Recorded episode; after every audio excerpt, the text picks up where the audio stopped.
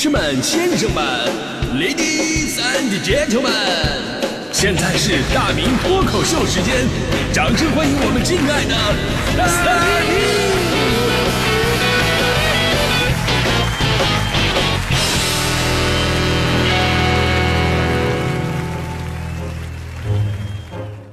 好，欢迎到今天的大明脱口秀，我是大明啊。咱们作为一个以免费为核心竞争力的脱口秀节目啊，我时常都会陷入到一个苦恼当中，那就是有的时候你越免费，别人往往就会越不珍惜。毕竟老话讲得好嘛，便宜没好货，免费都是坑，是吧？虽然很多朋友经常安慰我说，大明哥，你的节目的价值啊，不能用金钱来衡量。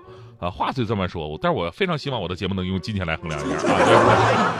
所以这么想想啊，其实大家伙现在过得真的都挺不容易的，因为有我这种躁动想法的人太多了，但是呢，比我这种大胆一点的啊，用那种营销方式来变现的啊，吊起大家伙胃口，然后不仅让你买单，而且还心甘情愿的为之买单的人，这是越来越多了。所以我们生活当中花钱的地方也越来越多了。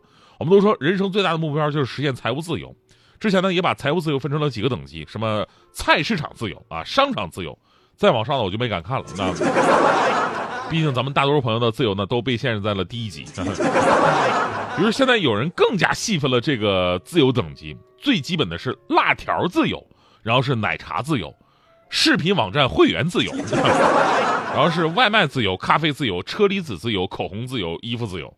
呃，现在来看呢，我应该是卡在了视频网站会员自由和外卖自由之间了。这个能比大迪好点，大迪现在还挣扎在奶茶自由这一块。然后我说我是这个这这这阶段的自由，大迪还说大明哥你太谦虚了，你的工资水平完全可以实现衣服自由啊。我对大迪微微一笑，我说你这种优衣库的女孩，去商场都是直接从二层开始逛的人，你对衣服根本就一无所知。我比你强啊！我比你强在什么呢？我比你强那些一层的衣服，我不仅都知道，而且我还摸过，而且我还斗胆问过价格，我吓死你！那是我最接近成功人士的时刻，真的，想自由太难了。而说到这些自由呢，呃，前两年有一个词儿特别火，就是车厘子自由，我们都听过。那因为之前有篇文章说的是二十六岁月薪一万吃不起车厘子，这篇文章啊让无数网友纷纷感叹说：“哎呀，宇宙级扎心呐！”而根据网友们的真实的。去超市实测之后的一个反应，进口车厘子贵的五六块钱一颗呀，便宜的也得两块钱，甚至还有新闻说说因为吃这个车厘子导致婆媳关系不和，因为婆婆呢觉得儿媳妇吃车厘子是一种特别败家的行为。但即便如此，越贵越有人吃，毕竟车厘子自由呢已经成为了一种身份的象征，送礼有倍有面子呀。所以呢，这几年最开心的事儿就是，哎，呃，车厘子进口大国智利。啊，这个这个国际蔬果协会报告嘛，就是不知道朋友们看没看，说这个智利车厘子百分之八十五以上都是出口到中国，啊，剩下百分之十五呢是由于品质没达到中国市场需求，基本上就是奔着中国来的，啊，对此我就问了一下大迪，我说大迪，你追求车厘子自由吗？大迪对此表达了一名劳动人民应有的朴实，他说他从来不会买车厘子，就算有的时候好奇想买一点，但是一想到一个车厘子就得好几块钱。这能买多少大葱啊？还给我普及知识，说你少吃几个车厘子，可能这个月的大葱钱就出来了。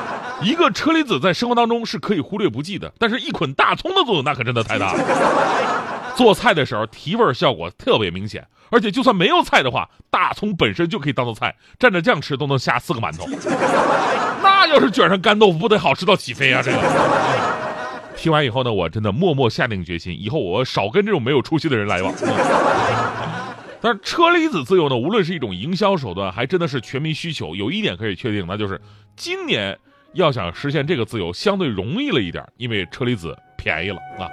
此前呢，智利驻华大使馆相关人员表示说，今年智利的天气状况良好，车厘子实现了大丰收，预计今年的智利车厘子出口量将会增加百分之三十，有五十万吨左右的车厘子进入中国市场。同时呢，据说今年这个智利车厘子啊，在这个品相啊、硬度啊、甜度等方面都要好于往年，啊，当然最重要就是价格上也要比往年便宜很多。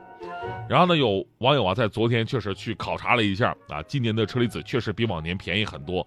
二零二一年第一个幸福就这么来了，啊，就这样，更多人实现了车厘子自由。当然呢，即便如此，我还是特别想说什么呢？就是，呃，其实啊，咱们不聊人生，咱们就聊水果的角度。车厘子自由并不难，因为对于很多朋友来讲呢，它并不是你吃过的那个最好吃的水果。而回顾我们从小到大吃过那些，有好多其实慢慢的已经从我们生活当中消失了。比方说苹果，苹果是我们最常见、最爱吃的水果之一。但说到苹果这个词儿，我们每个人在脑海当中想象到苹果的形象的品种肯定是不一样的，对吧？说到苹果，有的朋友第一反应是哦富士，有的苹果想，有的朋友就想的是黄元帅，有的朋友想的是蛇果，有的朋友想的是手机。但是对于我来说，记忆中的苹果，它只能是国光苹果。那个是真正的酸酸甜甜的味道，那才是我喜欢苹果的味道。可能有的朋友不喜欢，觉得国王苹果太酸了。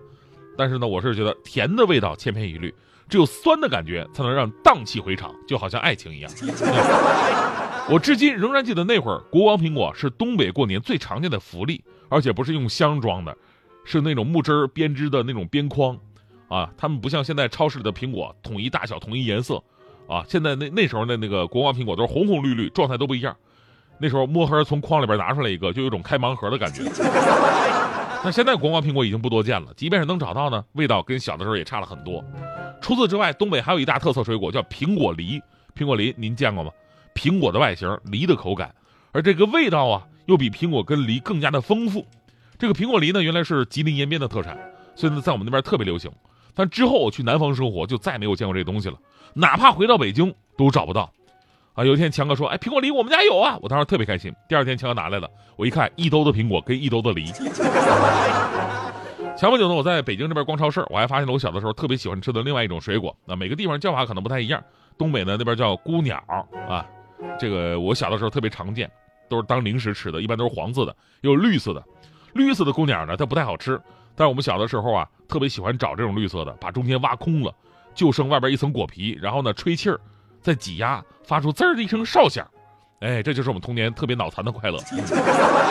那天我在超市看到姑娘之后，我非常感动，我真的是好多年没有见过了。我刚想买，我一看这价格，小的时候随便买的东西，现在这价格长得也跟车厘子差不太多了。还有一个，还有一种野果叫天儿天儿，我不知道朋友们有没有印象，也是我童年的一大回忆。其实天儿这个东西啊，它叫龙葵，我昨天百度了俩小时才发现的。小时候，东北路边草堆里边就能发现这种黑色的小果实，大小跟这个黄豆粒儿似的，但味道特别的好。哎，就是这种果子吃到嘴里边，能感受到那种大自然的味道。这东西现在也几乎看不到了。当然，即便还有，我估计也不可能像咱们小的时候那么随便摘了就吃了。谁知道这种路边随意生长的东西被什么东西浇灌过，对不对？所以呢，今天咱们说车厘子自由其实并不难。真正难的是那些我们记忆当中的一些味道慢慢消失在我们身边的水果，想要实现他们的自由，那真的是越来越难了。即便我们现在能吃的水果越来越多，但是这份记忆永远也替代不了。而且我们小的时候，很多大自然方面的知识也都是来自于此啊。比方说，哎，什么时候梨会掉下来呀？什么时候树上的山楂是可以摘下来吃的呀？什么时候野果啊，什么样的野果是可以采的呀？柿子树的柿子怎么摘才不会糊你一脸啊？而现在的家长啊，其实我们经历过那个年代，然后呢，也想让自己的孩子知道，但是没办法，我们只能在春天去专业的那种水果大棚啊，或者花钱去指定的地方采摘呀，才能借机会给孩子们普及知识。但这不就是花钱找那种虚拟的体验吗？那天我就考我们同事的孩子，我说：“哎，小朋友，你过来过来，我问你，你那么爱吃车厘子，你知道车厘子什么时候摘最合适吗？”小孩当时一听，看看旁边，然后呢，特别小声的跟我说。没人的时候，没人看着，赶紧拿，特别合适。你那不就是偷吗？你这是车厘子自由了，那但人身容易被限制自由，你这。地球圆又圆，我们住在这圆圈。你走左边，我走右边。See you again。我们要走多远才能到彼此身边？画一个圆，种一点缘。你在身旁，我不再孤单，温馨看夕阳。